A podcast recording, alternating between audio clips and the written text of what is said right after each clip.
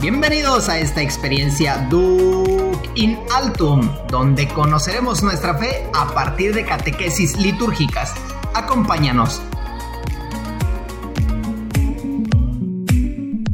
Bienvenidos a esta sección de catequesis litúrgicas de tu programa favorito Duc in Altum, un espacio donde dialogamos sobre el quehacer de la iglesia. Acompáñanos y descubre algo nuevo de tu fe. Hoy veremos otras celebraciones litúrgicas. Hola David, ¿qué tal? Bienvenido a este nuevo episodio de Catequesis Litúrgicas. El día de hoy vamos a concluir nuestro apartado con un programa especial. Especial porque veremos otras celebraciones litúrgicas, así lo hemos titulado y así lo titula el Catecismo de la Iglesia Católica, como lo hemos venido manejando y nuestra fuente de, todos, de todas estas catequesis. Pero bueno, estas celebraciones también son conocidas como los sacramentales y dentro de ellas pues también se nos va a compartir las exequias. Pero también, como ya decíamos, es especial porque nos estará acompañando nuestro amigo y colaborador César Miranda, quien es nuestro editor de audio y hoy viene a acompañarnos en este episodio para que lo conozcan por medio de su voz, cuando menos, ¿no? Sí, que sepan quién es. Sí, sí, sí, bueno, ahí él si quiere compartirnos sus redes sociales al final, bueno, pues ya ahí lo hará. César, bienvenido, gracias por acompañarnos en este episodio. Tú que ya nos conoces y bueno, pues nos vas ayudando con la edición de los audios y has aprendido muchas cosas, sabes nuestros errores y todo a través de, bueno, todo este apostolado. Cuéntanos brevemente cómo estás y qué tal te ha parecido esta experiencia. Muchas gracias Omar, muchas gracias David. Este, muy contento por estar aquí, por estar, estoy emocionado de estar en este nuevo podcast. Es como parte de mi crecimiento aventarme a hacer podcast. Entonces ya le había comentado a Omar, así como que quería la intención. Y Omar me dice, no, pues ya te toca, ¿no? Y pues, pues estamos aquí este, para iniciar, ¿no? Me, me parece la experiencia que he tenido como en el podcast ha sido como muy de reto el aprender a editar audio, el meterme a los programas y después el informarme he aprendido mucho a través de ellos. Este, todo el recorrido que han hecho de podcast, yo me lo he aventado, desde los errores, hay que, cómo vamos corrigiendo, cómo vamos mejorando. Se ha visto la mejoría de ellos dos, mi, mi mejoría. Entonces, pues estoy muy contento de participar y de compartir en este podcast con ellos dos. Pues muy bien, bienvenido David. ¿Qué le puedes decir aquí a, César? Sí, pues como ya en otras ocasiones le he dicho, ¿no? Admirar su trabajo es, es algo de siempre, ¿no? Él va revisando, como ya lo ha dicho, todo lo que decimos. Bien, pues considero un trabajo de mucho esfuerzo, de dedicación, de tiempo y que también de construye, de alimenta, ¿no? Para aquellos que quieran ayudarnos a editar también en un futuro, tal vez, ¿no? Podría ser una buena, buena motivación este podcast. Y claro, es también ver o hacer notar aquellos que trabajan detrás de, pues de lo que nos escuchan, ¿no? Detrás de lo que se escucha. Porque solamente, o sea, nosotros vamos preparando las, las charlas, los episodios, pero hay alguien detrás que se dedica a editar los audios y se dedica a subirlos, ¿no? Y bueno, el ejemplo aquí está, vivamente, pues César, ¿no? Y que hoy nos vas a compartir, pues un tema, nos vas a ayudar a, reflexionar sobre lo que ya hemos planteado, ¿no? Las este, otras celebraciones. Y bueno, ¿qué te parece si iniciamos nuestro programa ahora sí? Y si nos compartes, ¿cuál es nuestro recorrido? Claro que sí, Omar. Este, nuestro recorrido será el siguiente. Primeramente, veremos qué son los sacramentales, sus características, sus diversas formas. Veremos ahí algunas oraciones sobre qué podemos hacer y quién puede realizarlos. También podemos, este, vamos a ver sobre los sacramentales. La segunda parte de este podcast podemos dividirlo en dos. Es las exequias cristianas y sus partes dentro de la celebración. Para que cuando se nos fallezca un familiar, podamos saber a quién dirigirnos y cómo va a ir llevando esa celebración el que va dirigiéndola. Entonces vamos a ir viendo estos dos apartados que nos van a ser de mucha ayuda para que seguir conociendo nuestra fe cristiana. Ok, pues adelante. Primeramente, pues me tocó iniciar, que son los sacramentales. Son signos sagrados con los que imitando de alguna manera a los sacramentos se expresan efectos espirituales obtenidos por la intercesión de la iglesia y por ello se santifican las diversas circunstancias de la vida. Esto lo encontramos en el Catecismo de la Iglesia Católica en el numeral 1667. Podemos decir que los sacramentos nos muestran una realidad invisible por medio de signos concretos. Los sacramentales nos santifican una circunstancia especial de la vida. Y esto a mí yo lo tengo muy, muy presente. Cómo bendecir en la bendición de un carro, en la bendición de, un bebé cuando acaba de ser nacido, cuando llevan a, a bendecir un rosario. Dios se hace presente a través del sacramental de esa bendición y ayuda a la santificación de la persona al rezarlo, al, al conducir y ayuda también a, en cierto, en cierto sentido, a sentirse más amado por Dios.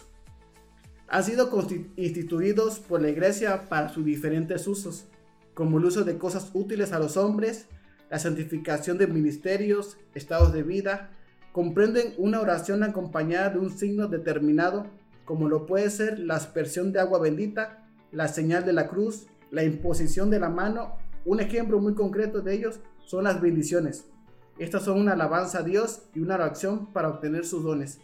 No solamente los sacramentales se van a reducir en bendecir un carro, también vamos a encontrar sacramentales para la aspersión de agua bendita, la imposición de manos, para dar y consagrar un laico o una persona que tiene un estilo de vida entregada hacia Dios o hacia a la iglesia.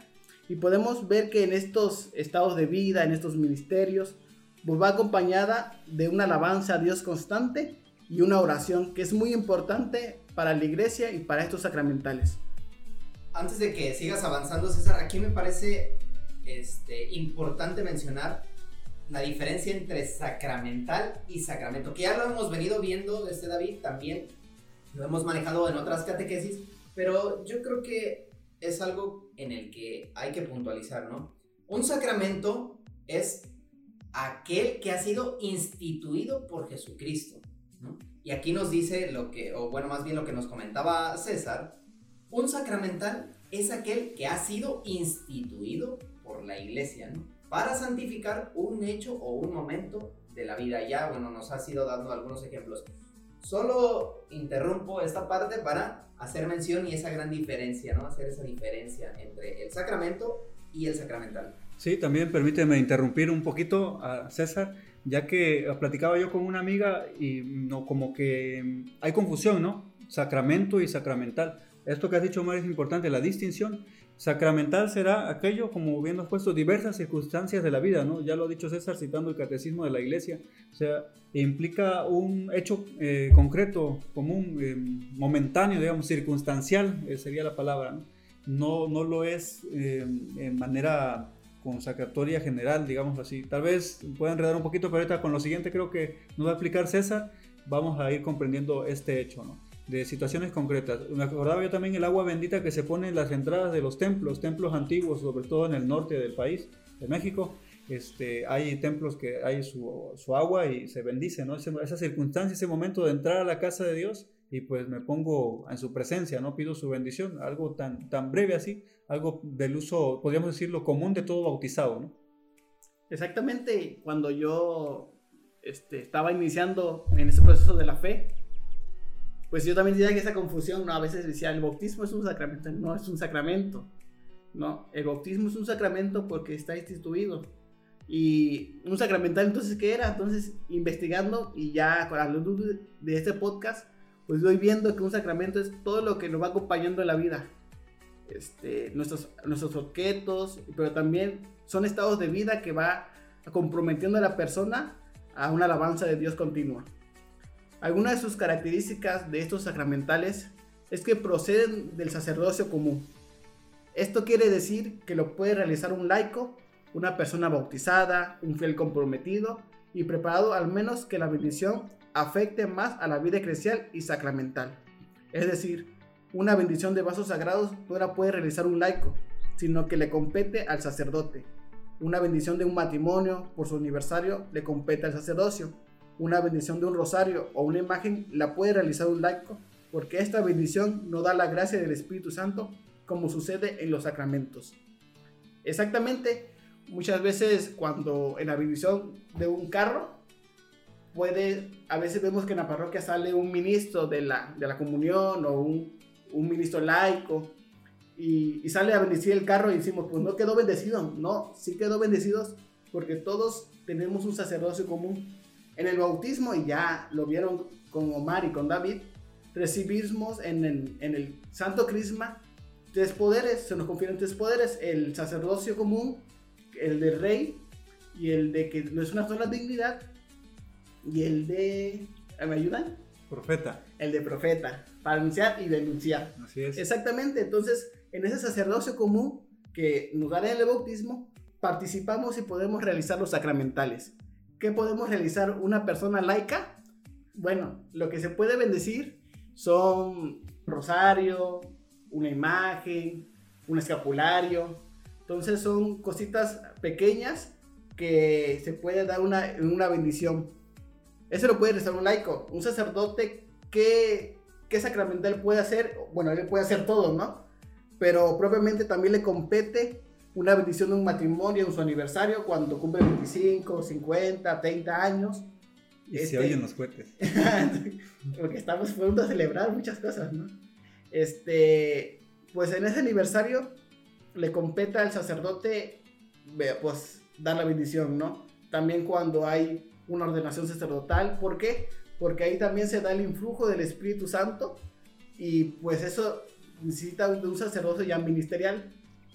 Sí, yo creo que aquí es eh, punto clave también lo que decías, ¿no? Aquello que no afecte a la vida eclesial y a la vida sacramental lo puede realizar un laico, pero aquello que compete a la vida eclesial y por tanto a la vida sacramental, pues forzosamente lo tiene que hacer aquel que posee el sacerdocio ministerial, es decir, aquel sacerdote o aquel, este, eh, aquella persona consagrada, ¿no? Aquella persona que tiene el ministerio sacerdotal. Yo creo que son aquí las claves, ¿no?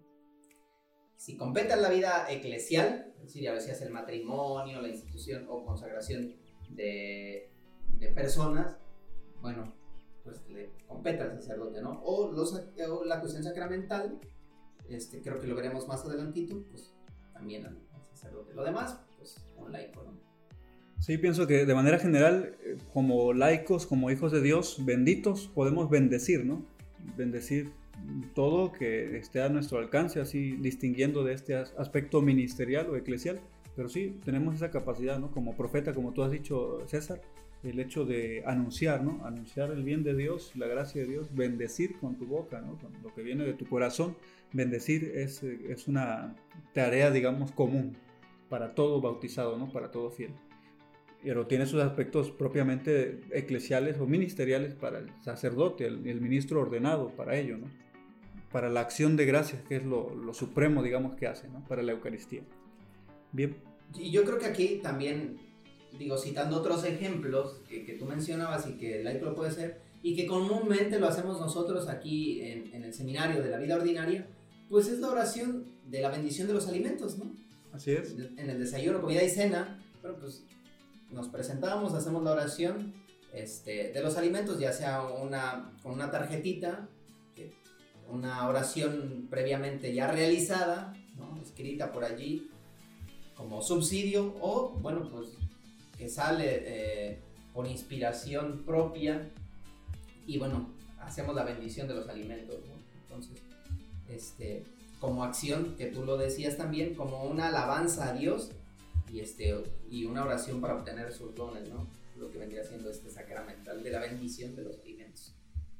Es exactamente, y tenemos diversas formas que, que va llevando estos, estos sacramentales.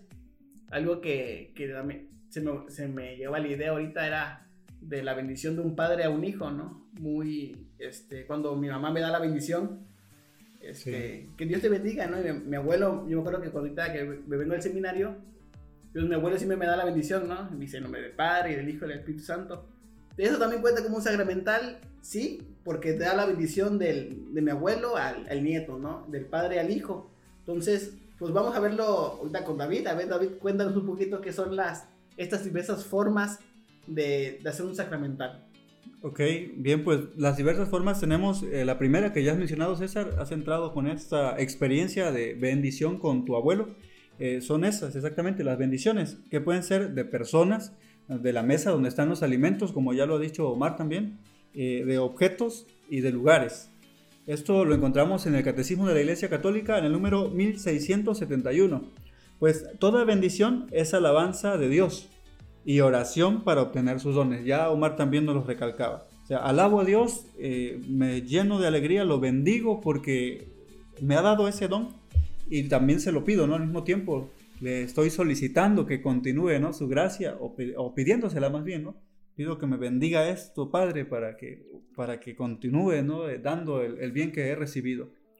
Tenemos en, en este caso el rito de la bendición para el nacimiento el nacimiento que vamos a ocupar ahorita en Navidad, nacimiento navideño, el misterio como también lo conocemos, ¿no?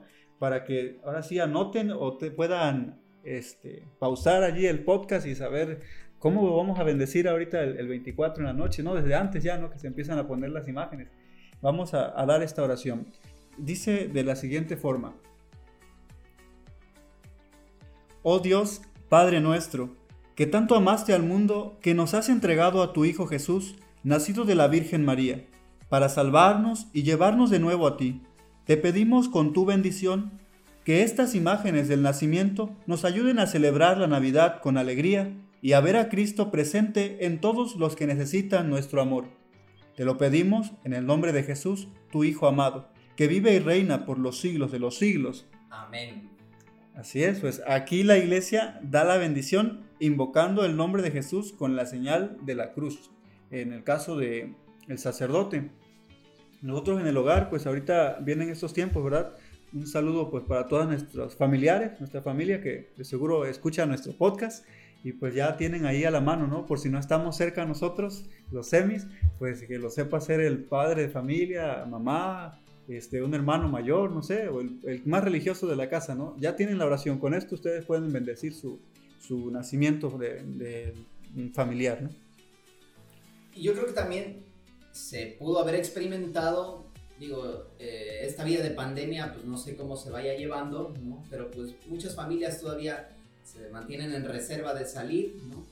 Y también existe una oración, hablando de este tiempo de Adviento, pues la oración de bendición de, de la corona de Adviento, ¿no? O también la bendición, o bueno, no tanto bendición, sino la oración en el momento en que se prende la veladora, ¿no? La vela de, de cada inicio de, de, semana en el domingo, ¿no? Decimos, bueno, inicia esta primera semana de Adviento y se enciende la vela y bueno, hay una oración propia. Así es. Que se puede hacer o la puede hacer, este, se puede hacer en familia y que la puede hacer cualquier miembro de la familia, ¿no? Que cuenta también como sacramental. Yo recuerdo que el 24 sin saberlo, ahorita que ya este, que sé esto, pues la oración, pues voy a aplicarla, ¿no? Pero en mi familia siempre se reúne la familia y se hace una oración enfrente del, del nacimiento, ¿no? Para, para bendecirnos a nosotros y bendecir el nacimiento. Sin saberlo, sin que saber que era un sacramental, pues nosotros lo hacíamos. Entonces, ahora, que lo, ahora que lo sabemos, pues, con mayor razón hay que vivirlo, ¿no? Y ahora sí voy a explicar y voy a llegar a explicar a mi casa que no, porque lo que estamos viviendo es un sacramental y, y pues explicar todo eso, ¿no? Les voy a enviar el, el, podcast a mis papás. Así es, muy bien y que lo compartan, ¿eh? Ah, bueno, sí, claramente. Pues muy bien, David. Este, también por ahí creo que se ha puesto, o bueno, tienes preparada otra, otra bendición, ¿no? La bendición de una persona, similar a la que más o menos ya has leído. Pero bueno, y también César lo decía hace rato, ¿no? La bendición de un papá a su hijo, de una mamá a su hijo o hija, y también puede ser de los abuelos, ¿no? Entonces, pues ahí está. Sí, pues esto anótelo también porque ahorita viene año nuevo, ¿no? Para que bendigan a sus hijos, a todos, parejito, uno por uno, para que se la aprendan ya de memoria la oración, ¿no? En cualquier momento que vayan a despedirlos de un viaje o algo, le den la oración de bendición a su hijo sin ya escuchar el podcast o sin estar eh, leyendo las notas, ¿no? Bien, la oración dice de la siguiente forma. Padre Santo, fuente inagotable de vida y autor de todo bien, te bendecimos y te damos gracias, porque has querido alegrar nuestra comunión de amor con el don de los hijos. Te pedimos que estos jóvenes, miembros de la familia, encuentren en la sociedad doméstica el camino por el que tiendan siempre hacia lo mejor y puedan llegar un día con tu ayuda a la meta que tienen señalada. Por Jesucristo nuestro Señor. Amén.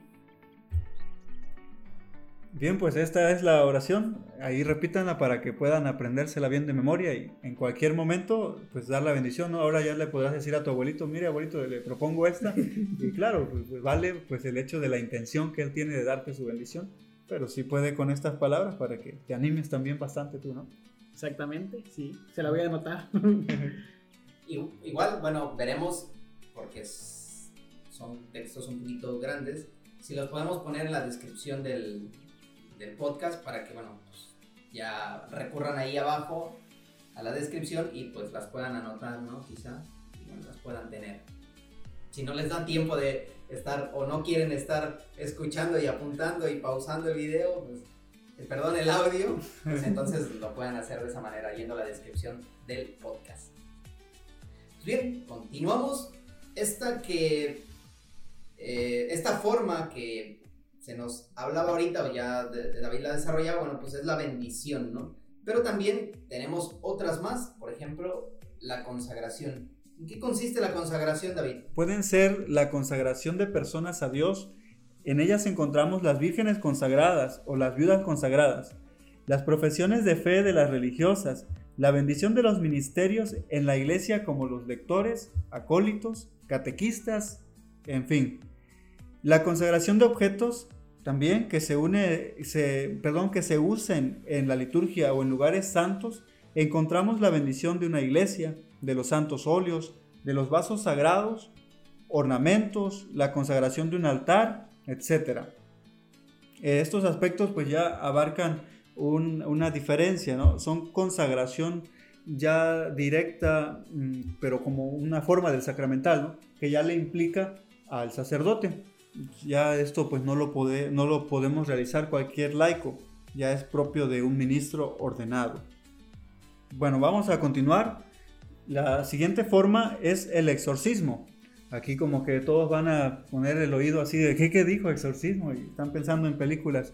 No, vamos a aclarar aquí. Ya lo hemos dicho también cuando vimos el sacramento del bautismo. Aquí hay que actuar con mucha prudencia. Por eso digo esto, ¿no? Eh, pues se da cuando la iglesia pide con autoridad. En nombre de Jesús se pide que una persona u objeto sea protegido contra el influjo del maligno. Y ya como se ha dicho, se practica de modo ordinario en el bautismo. El exorcismo solemne solo es efectuado por un presbítero, autorizado por el obispo. Esto lo encontramos en el Catecismo de la Iglesia Católica en el número 1673. ¿Sí? Eh, tomar en cuenta que es una parte sí de, rito, podríamos pensarlo así, pero requiere autoridad, ¿no? Para, para llevarlo a cabo. Y no pensar en, mm, no sé, en cosas extrañas, sacadas de lo, del ordinario, que sí, las hay. La iglesia cree también en esta cuestión del mal, pero eh, es una, un efecto que, del que se lucha en una vida ordinaria, ¿no? Todo cristiano va luchando contra el influjo del mal y pues en ocasiones especiales o específicas se pide que se libre bien sea una persona o con un objeto propio para mm, como darse seguridad, ¿no? Con un objeto bendito hacia estos aspectos. Sí, yo creo que aquí bien lo, lo, marcabas al principio, ¿no? Hay que actuar con mucha, mucha, mucha prudencia, ¿no? ¿Por qué? Porque, bueno, ya, ya, lo, ya lo decías también que se desarrolla o se practica este modo ordinario pues en el bautismo, ¿no? Se hace una oración de exorcismo y este, hacia el niño, ¿no? En lo que decías, de una manera de protegerlo del influjo del, del maligno, ¿no? Ya el otro, el exorcismo solemne, bueno, pues ni cualquier laico lo puede hacer, ¿no? O sea, no, ahí sí no habrá que meternos, ¿no? Solamente lo puede hacer un presbítero, sí pero aquí bien también lo marcas, ¿no? Con autorización de el obispo, ¿no? Propiamente, o sea, por sí solo, pues no, no puede ir. Ya, este, creo que también lo decías, ¿no? No es cosa de juego eh, esta, esta cuestión, Entonces por eso sí hay que tener mucha cautela ahí, mucho respeto ante la cuestión pues, pues del mal, ¿no? Sobre todo del maligno. Así es, ahora sí dejarlo en manos de los profesionales, ¿no? Nosotros podemos ayudar con nuestra oración, eh, nuestra vigilancia, nuestro consejo, ¿no? Pero es ya para apoyarse de un, ministro propiamente autorizado para, para, estos hechos. Sí, pues pasemos a la cuarta y última eh, forma de estos aspectos, pues es a considerar la religiosidad popular. Es creo que lo más conocido de forma práctica, ¿no? Como expresión de piedad en torno a la vida sacramental de la iglesia. Aquí encontramos la veneración de reliquias, las visitas a santuarios, eh, peregrinaciones, procesiones, via crucis, el rosario como tal. En otras palabras, como dice la exhortación apostólica Evangelii Nunciandi en su numeral 48, que son expresiones particulares de búsqueda de Dios y de la fe, por lo que éstas nos tienen que ayudar a encontrar con Cristo, por la evangelización para después crecer en la fe por la catequesis. A veces es necesario purificar y rectificar el sentido religioso de estas devociones para progresar en el conocimiento del misterio de Cristo. Se da pues un malentendido, pienso, ¿no? En el hecho de vivir estas devociones. Creo que muchos somos testigos de cómo se deforma, ¿no? Nos debe llevar a Cristo, eso siempre recordarlo, ¿no? No me lleva a, mis bienes, ¿no? A veces nos quedamos tanto en nuestra necesidad que nos olvidamos de Cristo. Y es el bien que recibimos al, vivir en Cristo empezamos a, desarrollar este bien para nuestra alma primero y con ello viene lo demás, ¿no? Bien dirá el Evangelio, busca primero el reino de Dios y por añadidura lo demás se te dará. Pienso que sería como la orientación más correcta de estas devociones, o no sé, ustedes que han visto o qué de, cuáles de estas devociones viven de cierta forma, ¿no? De este, esta religiosidad popular, perdón, que son una forma propia de, de estos sacramentales. Pues yo creo que de entrada el, el rosario es la, la, que estoy viviendo más frecuentemente de esta expresión de piedad. Este, en cuaresma el Via Crucis, eh, los viernes o algún martes que, que luego rezamos en mi seminario o rezo particularmente. Y pues peregrinaciones, yo me acuerdo mucho de la peregrinación de la ida a la Virgen de Guadalupe en mayo. Entonces, en esa, en esa expresión popular de piedad, pues a mí me, me llena de mucha fe, ese encuentro cercano con Dios a través de la Virgen María, a través del rezo del Via Crucis, también pues la devoción a los santos, este, a mi, mi devoto es San Martín de Porres, entonces me gusta leer su vida, me gusta llevar a la práctica sus, este, sus virtudes y también, pues, una oración que él tiene o que, él, o que se le dedique a él para pedir una intercesión, este, pues también sería muy buena para ayudar a esta cercanía con Dios. Ok, yo en mi caso, bueno, antes de eso voy a hacer una crítica, Principalmente, aquí está, ¿no? Religiosidad popular. Es un acto de devoción, el Via Crucis, ¿no? Y lo voy a poner en, en concreto el Viernes Santo, ¿no? Muchas veces se le da más importancia al Via Crucis que a la celebración de la adoración de la cruz. Y vemos, es eh, un acto de devoción, parte de la religiosidad popular, o sea, nos expresa un deseo de Dios, de conocimiento de Dios, pero lo que nos va a dar propiamente el encuentro con Cristo, pues tendrá que ser la celebración de la adoración de la cruz, ¿no? Ya a veces muchos de nosotros, digo porque yo en su momento lo hice, ah, pues ya, vamos tempranito al Via Crucis, ¿no? Y ya, de ahí, pues ya no más, ¿no? Ya cumplí. El día libre tenemos. Algo así, ¿no? Algo así. Pero bueno, va más allá, ¿no? Vamos allá. Sí hay que ir, si se puede al Via Crucis, si no, pues propiamente lo que tendrá mayor validez, pues es la celebración de la adoración de la cruz. Así es.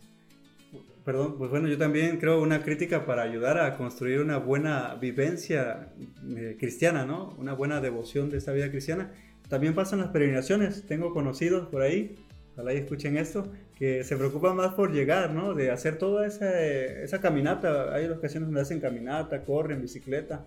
Y para llegar allí ya llegan acalorados, cansados, sudados, toman su agua y todo, y se olvidan de la Eucaristía, ¿no? De ese momento de, pues, del ofrecimiento, del por qué, ¿no? Estoy ahí, del misterio que encierra a Cristo. O sea, por ejemplo, ahorita con la Virgen de la Inmaculada, que se celebra en Fuquila, allá en Oaxaca, o diferentes lugares, la capillita de Fuquilita, mucha gente corre, hace toda una peregrinación, pero se olvida de esto, de llevarse la gracia mayor, ¿no? Se quedan con, con la, digamos, no sé, con las flores, pero no ven a la reina a la que se las han dedicado, o cuestiones así no llegan hasta Cristo, ¿no? Entonces esto sería como invitarles a que pues sí, le echen ganas para esto, para llevar tener una experiencia de fe en su caminar, en su, en, su esfuerzo por llegar al lugar, pero que vivan, ¿no? que dispongan su espíritu para recibir todas las gracias que se les tienen preparadas en la Eucaristía, propiamente. ¿no? Sí, es como alimentarnos, el practicar la devoción así, la, peregrinación, el Crucis o alguna otra, llevarlo así nada más o meramente, bueno, es como alimentarnos de golosinas, se dirá aquí en México, de chucherías, ¿no? De sabritas, este, eh, no sé, cosas que no nos nutren, ¿no? Y dejar de lado, pues, un buen plato, una buena comida.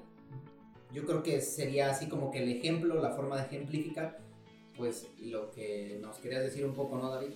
Solamente quedarnos con el acto de devoción sin pasar al encuentro con Jesucristo dentro de la Eucaristía o dentro de la celebración, ¿no? Propiamente. Y bueno, ya pasando a lo que decíamos hace rato, bueno, mis devociones, sí, en una parte del rosario, o aquí también haré mención de este, eh, esta religiosidad popular que tendrá este, pues, algunos tiempos especiales, ¿no? Por ejemplo, en Cuaresma, o bueno, principalmente en Pascua, se deja de hacer el, el Angelus porque se realiza el Regina Cheli, ¿no? O el, Reina del Cielo. Entonces, eh, se va teniendo una devoción mariana, pero bueno, según el tiempo, pues va a ir, este, va cambiando, ¿no? Entonces, esas son el rosario, mi devoción mariana, la devoción a, un santo, ¿no? En este caso, pues mi santo es este San Juan Pablo II, una devoción a San Juan Pablo II. Y que también en su momento lo tuvimos como patrono de, nuestro grupo de vida. Así es. A San José Sánchez del Río, ¿no? Bien, bueno, pues ya comparto mi santo, creo ya lo he compartido en otras ocasiones, también coincido con César, San Martín de Porres, pero agrego uno más para que lo vayan conociendo también, San John Henry Newman, es un santo también de, de este lugar para Dios, ¿no? La conciencia, muy interesante también para mí. Pues muy bien, ya hemos terminado estas parte, esta parte de las diversas formas de los sacramentales y ya nuestro recorrido pues ya es más corto.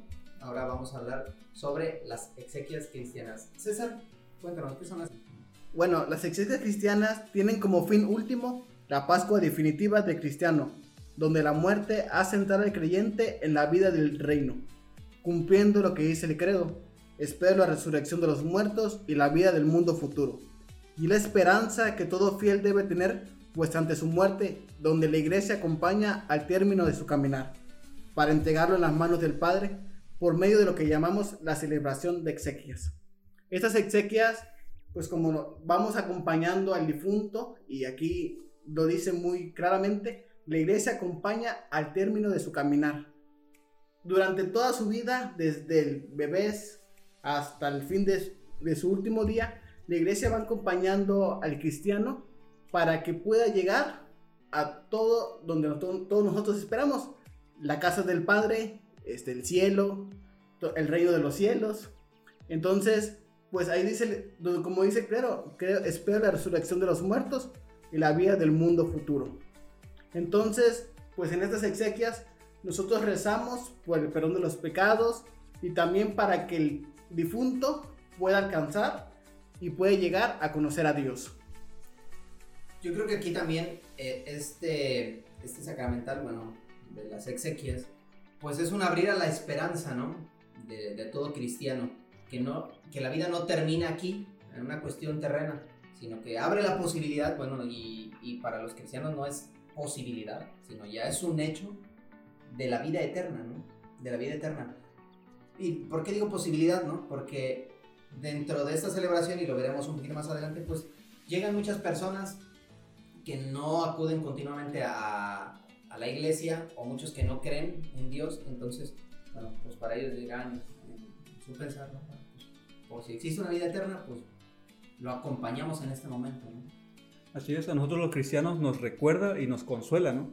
Un hecho del que esperamos, no que sea posible, sino que ya lo estamos en espera, ¿no? En esa tensión de, de, esa, de esa, casa paterna, ¿no? del estar con Dios.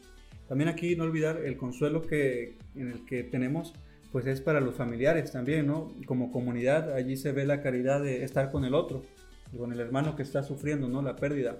Claro, se pide por el difunto, por su alma, por su eterno descanso, que lo recibe, ¿no? Claro, también con un alma pues bien dispuesta para, para solicitarle a Dios, ¿no? Por eso hay que llevarse con los santos, para que nos tengan cerca de Dios siempre en el momento necesario y, que también los familiares pues es para ellos también reciben este consuelo, ¿no? Por eso nunca dejarlo de un lado, ¿no? Porque ese, ese momento es necesario cobijarse, abrazarse, estar juntos. Bueno, que en este momento, esos tiempos de pandemia pues no se puede mucho, pero pero pues ahí estamos presentes, ¿no? En la oración, en ese, en ese momento. Exactamente, Omar y David. Las exequias cristianas son una celebración litúrgica de la iglesia en la que se expresa la comunión con el difunto y hace partícipe de esta comunión a la asamblea reunida para, para las exequias y anunciarles la vida eterna. Esto lo encontramos en el Catecismo de la Iglesia Católica en el numeral 1684. Por lo que se puede decir que esa comunión es poner esperanza del fin de la vida terrena, pero que, continúa una vida celeste a la cual nosotros también llegaremos un día y debemos aspirar a ella. Así como decía Omar, siempre las exequias van a ser un momento también de dolor, un momento de tristeza, pero que nos tienen que llevar a tener esa esperanza y esa tranquilidad de que nuestro difunto pues va caminando hacia Dios, va a encontrarse con nuestro Creador.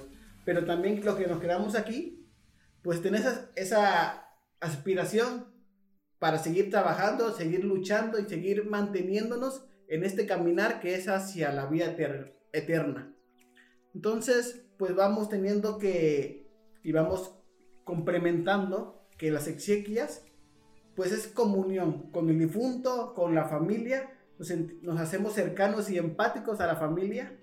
Este, la iglesia se hace cercana y se muestra solidaria a la familia, pero también a, nosotros como iglesia, a nosotros como cristianos y eh, a todas las personas de buena voluntad, este, nos va recordando este proceso de santificación que nos va a llevar hacia la vida eterna. ¿Algún comentario? No, bueno, de mi parte no, ya lo has dicho muy bien. Bueno, si acaso no va a decir, este, pues acompaña también, la iglesia acompaña en el dolor y los familiares, Y pues los, este, los alienta, ¿no? A tratar de salir pronto de ese sufrimiento por el cual están pasando. Yo recuerdo también que es lo que nos ayuda a estar en estas celebraciones de exequias, es recordar nuestra caducidad, ¿no? que no somos eternos, que también a nosotros nos espera eso, ¿no? La, el, el, encuentro con Dios, lo que es la muerte, ¿no? pero es el llegar a, a la resurrección es necesario este paso, ¿no? Ese, momento, pues nos hace recordar nuestro ser finito. Exactamente. Y bueno, en este ritual de exequias, pues se propone, la iglesia propone tres tipos de celebración y, y van a corresponder a tres lugares distintos, depende de la cultura, las tradiciones, la piedad y la importancia que le presten a la familia. Los lugares de esta celebración que pueden ser es la casa, la iglesia o el cementerio donde quiera que se desarrolle la celebración, siempre va a comprender de cuatro momentos. Y a ver, Omar, ahora sí, explícanos cuáles son esos momentos que corresponden a, la celebración de exequias.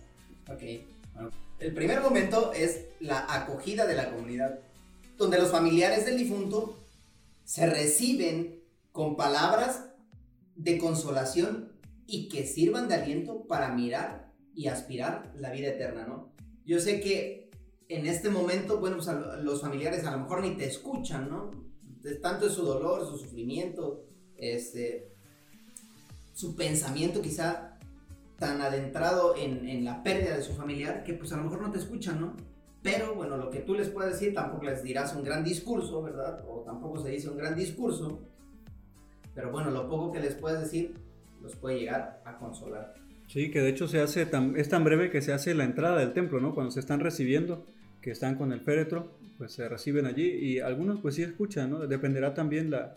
Eh, yo creo que el oído pues está abierto siempre, ¿no? A pesar del llanto, esas palabras que vienen de Dios, ¿no? El ministro a nombre de Dios lo dice, ¿no? Para que reciban el consuelo y yo creo que con unas dos, tres palabras nomás anima un poquito, ¿no? Para caminar hacia, hacia adentro, así de, de la casa de, de, Dios, ¿no? Del templo.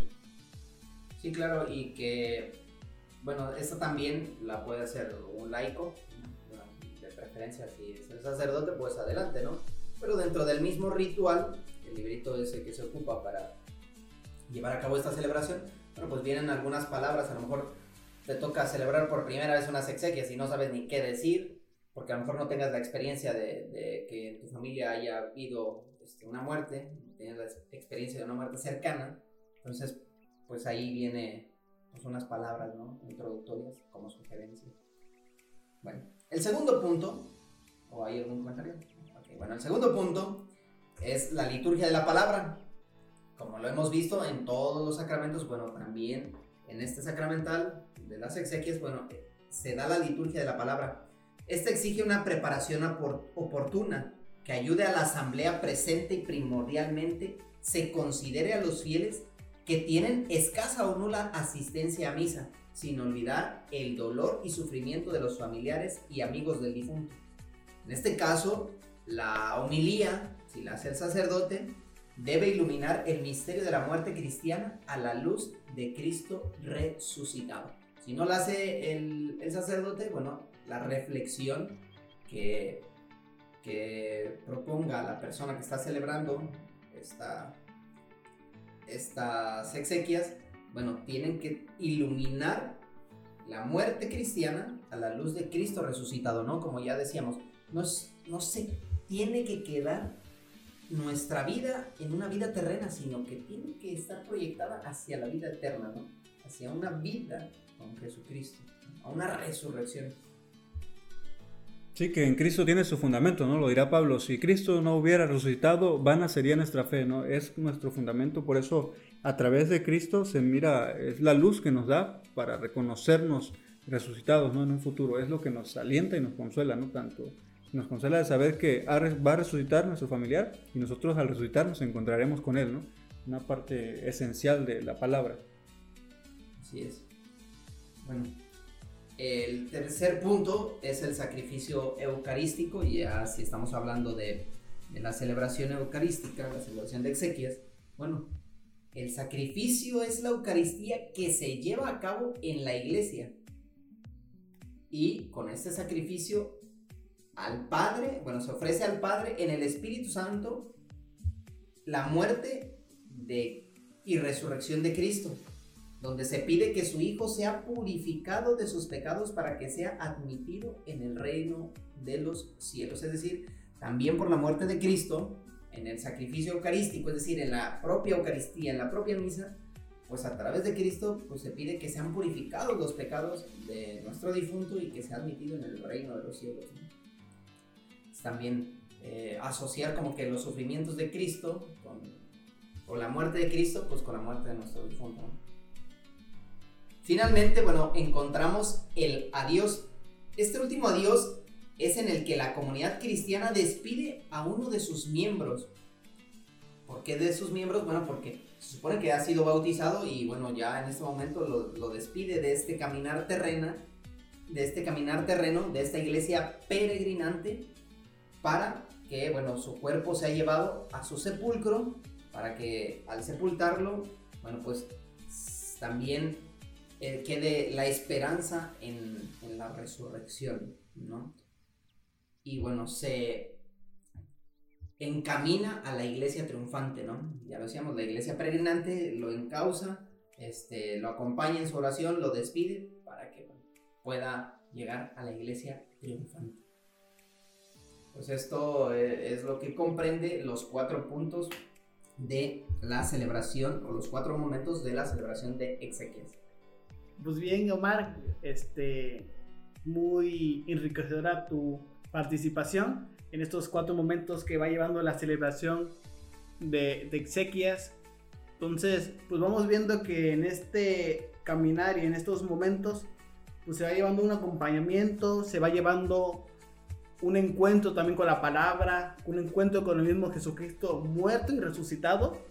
Y finalmente damos ese adiós a esa persona, para que, pero con la esperanza de que va a resucitar en los últimos días.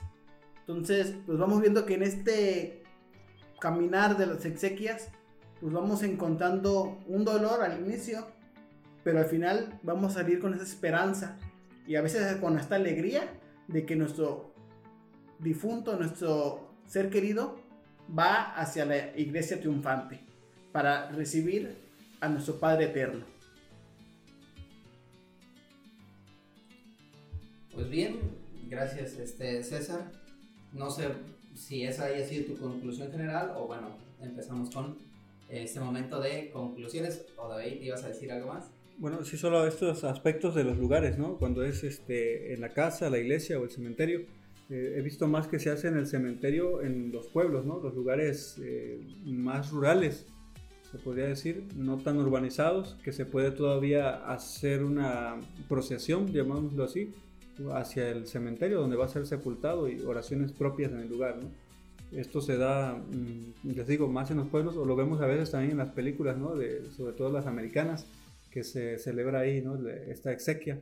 También son unos momentos así para iluminar un poquito. Ya los otros los conocemos, ¿no? En el templo, donde se pone el féretro hasta el frente, eh, casi frente al altar, ¿no? Está el cirio pascual también, que es la luz que lo guía. Son como unas imágenes que tal vez nos puedan iluminar de que estamos en unas exequias, ¿no? Tal vez por, pueda haber ignorancia y, y no sabemos qué está pasando, qué se está celebrando, ya pues sabemos que es, o le llamamos misa de difunto luego solo así, ¿no? Pero son referentes a una exequia, a este sacramental. Exactamente, a veces se le llama misa de cuerpo presente, a mí me ha tocado escuchar, no porque vamos a la misa de cuerpo presente, no es el, la despedida del difunto en la iglesia. Aquí en la ciudad este, es en las funerarias, donde comúnmente se hacen ese tipo de exequias este, donde haces estos, estos ritos, aquí en la ciudad pues no se puede mucho prestar a, la misa de cuerpo presente por las restricciones que tiene la ciudad. Entonces se hacen en las funerarias o en el panteón o en el cementerio. Entonces ahí es donde se hacen mayormente las celebraciones de exequias. Sí, ya lo decías tú muy bien, ¿no? Dependiendo la cultura, bueno, es como se pueden dar estos, estos tres momentos, ¿no? Ya sea este, la casa, o la iglesia o el, cementerio, ¿no? También, bueno, hay un, creo que el ritual lo contempla, donde es por estaciones, la casa, la iglesia y el, cementerio. O propiamente en el cementerio, bueno, desde la entrada, es la, una capilla de la entrada hacia el, hacia el sepulcro, ¿no? Son quizá otras formas, pero bueno, estas son las que realmente eh, más se pueden llevar a cabo, ¿no? Exactamente, y ya para ir concluyendo en este podcast, pues vamos viendo que los sacramentales, pues son, es mucho, podemos seguir abundando en todo, en todo este contenido, ¿no? Podemos echarlo seis horas más de, de podcast aquí hablando de sacramentales y todo, ¿no? Pero pues hay que quedarnos algo muy importante, ¿no? Que es un alabanza a Dios y nos va a ayudar a nuestra propia santificación. Entonces, siempre hay que tener muy en claro, ¿no? Todos los sacramentos y sacramentales este, nos va a llevar a nuestra santificación para tener esa, esa esperanza para encontrarnos con nuestro Creador, en el caso de las exequias, y en los sacramentales para ayudarnos y así como darnos el empujocinto para seguir caminando en este camino de santificación a través de, de, los santos, a través de las imágenes, a través del rosario o también a través de un sacramento, un sacramental como la bendición de un matrimonio o la bendición de, un sacerdote hacia, hacia una persona, este, nos ayuda también para animar nuestro espíritu y, y, seguir caminando en, esta, en este camino de santificación. Entonces, pues mi conclusión es esa, ¿no? Seguir caminando y alabando a Dios, santificándonos los unos a los otros. Muy bien, César. Pues igual yo con esta cuestión de los sacramentales me quedo con esta parte clara que dice el catecismo, ¿no? Se santifican las diversas circunstancias de la vida. Creo que así, de manera corta o sintética, ¿no? Para santificar esas diversas circunstancias. Mi viaje, no sé, mi inicio de curso, eh, mi bebé que, voy a, que va a nacer, que voy a recibir, no sé, tantas cosas, ¿no? Que, que por las que el hombre puede bendecir y pedir a Dios así lo vemos desde el inicio de la vida, como ya lo dijiste también hace rato César, que la iglesia va acompañando, ¿no? O sea, Dios nos acompaña, nosotros que somos iglesia, en el transcurso de este peregrinar también, como ha citado Omar, en esta iglesia eh, peregrina, pues Dios nos acompaña desde el nacimiento, en la vida, el desarrollo y al final de la etapa, ¿no? Para su encuentro. Ahora sí, yo presento que el hombre vive en esta cuna, su casa y su tumba también, ¿no? Pero al final la realidad será estar con Dios, ¿no? Estar con el Padre, creo. Los sacramentales abarcan toda nuestra experiencia de vida y hay que aprovecharlos. Creo que nos van santificando poco a poco, ¿no? Eh, un objeto sagrado me recuerda a Dios, me recuerda su ayuda, su, este, cuidado, su vigilancia y pues ya me tiene más tranquilo, ¿no? Me ayuda, me anima a seguir adelante. Bien, yo me quedo con esta parte de los sacramentales en relación a que muchas cosas que hacemos ordinariamente, pues son esos sacramentales, ¿no? El rezo del rosario, la bendición de los alimentos, quizá al momento de, de, salir de casa, pues haces una oración también, ¿no? Para que te vaya bien, o sea, mm, tu vida no corra peligro, este, o alguna situación complicada que enfrentes eh, en tu salir de casa, pues todo marche bien, puedas regresar con bien a casa, o a lo mejor eh, los papás que hacen la bendición a sus hijos, ¿no? La bendición, por, bueno, la oración más bien antes de estudiar, ¿no? Quizá cositas así que nosotros realizamos y que nos expresan, bueno, esta alabanza a Dios, ¿no? Y que son una oración por la cual, bueno, nosotros buscamos y obtenemos los, los dones de Dios, ¿no? Yo solamente me quedo con eso, que de ordinario muchas veces estos sacramentales los ponemos en práctica, pero no somos conscientes de que los podemos realizar y quizá lo podemos extender un poquito más, ¿no? Ya lo decíamos, si en casa no se practica la bendición de los hijos, bueno, pues bendecirlos, bendecir este, a los hijos, ¿no? O también una alabanza de acción de gracias al dormir, ¿no?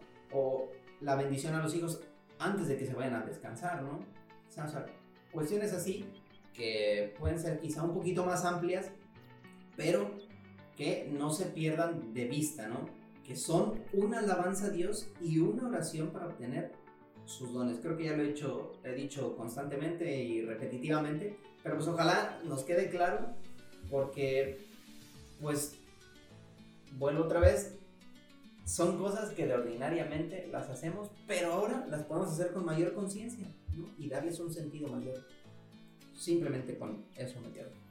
Bien, bueno, perdón, recuerdo algo más, eh, el hecho de que ya no libramos un poquito del trabajo a los seminaristas, ¿no? Al decir el papá, a ver, tú que estás en el seminario, tú que vas todos los días a la iglesia, ¿no? Que el padre de familia, creo que ya lo dije en otro momento anteriormente, que el que está a la cabeza, pues puede hacerlo, ¿no? Puede bendecir, puede hacer esta, este sacramental, ¿no? Exactamente, y al ser conscientes, pues perdemos el miedo a veces cuando escuchamos sacramentales ah, no, eso de los padrecitos, eso del seminarista, ¿no? No, pues también nosotros como cristianos y como laicos que somos, este, es perder el miedo a estos sacramentales y si podemos hacer la oración como lo va marcando, este, como se lo mostramos, pues adelante, ¿no? Es perder el miedo y vivir la fe de una manera más plena para que nos va ayudando también a nosotros. Así es, César. Ok, pues muy bien, muchas gracias por su compartir, por su conclusión. Ojalá aquellos que nos escuchan pues también vayan sacando sus conclusiones. Eh, pueden ser similares a las nuestras, pueden ser completamente distintas y si no las quieren compartir pues adelante, ¿no? Ojalá y, nos pueda llegar este, algún día una conclusión o cuando menos ya un saludo a, a César. Bueno, ya hemos tenido varios invitados, ¿no? Este, Monseñor Carlos, el episodio pasado, este, el Padre Arturo, el antepasado y así varios. Pero pues muy bien, gracias César por acompañarnos. Esperemos que no sea esta la última vez. Quizá ya también nos acompañes. Vamos a aumentarte el trabajo. El sueldo no. Pero te vamos a aumentar el trabajo. Quizá ya estés dentro con nosotros en los episodios y te toque dejar los audios ya para que sepas dónde están los errores y todo. Las risas. Las risas fuera de control, digo que a veces suelen pasar. Sí, sí. Entonces, pues gracias a ustedes dos también por incluirme en este proyecto de evangelización. Siempre es bueno evangelizar y pues en esta pandemia pues algo nos ha enseñado, ¿no? A salir, sin salir, a salir, ¿no? De muchas veces perder el miedo al micrófono, perder el miedo a, la cámara y muchas cosas más que me ha enseñado esta pandemia, ¿no? Entonces, pues muy, muy agradecido con Dios, con el equipo de Edu Inantu, con todos los apartados, eh, pero en especial con ustedes dos, ¿no? Porque siempre me han incluido en sus planes y cualquier locura que, que estamos inventando, este, pues me, incluyen y, o, o, los incluyo, ¿no? Entonces, pues gracias, ¿no? Y pues ese voto de confianza que me dan también al editar los audios y corregirlos, ¿no? Para que pues salgan al tiempo y a la forma. Así es, aclaro nada más, locuras por Cristo, ¿eh? sí, claramente. Muy bien, pues no te olvides de seguirnos en nuestras redes sociales, de compartir nuestro contenido. Y si quieres escribirnos, lo puedes hacer dejándonos tu comentario en Instagram, donde nos encontrarás como Duc in Altum o Remar Mar Adentro. O mandando un correo a discipuli.yesu.2021 Bueno, esto ha sido todo por hoy. Y recuerda, Laudetur Jesus Christus. Alabado sea Jesucristo. Hasta, la próxima.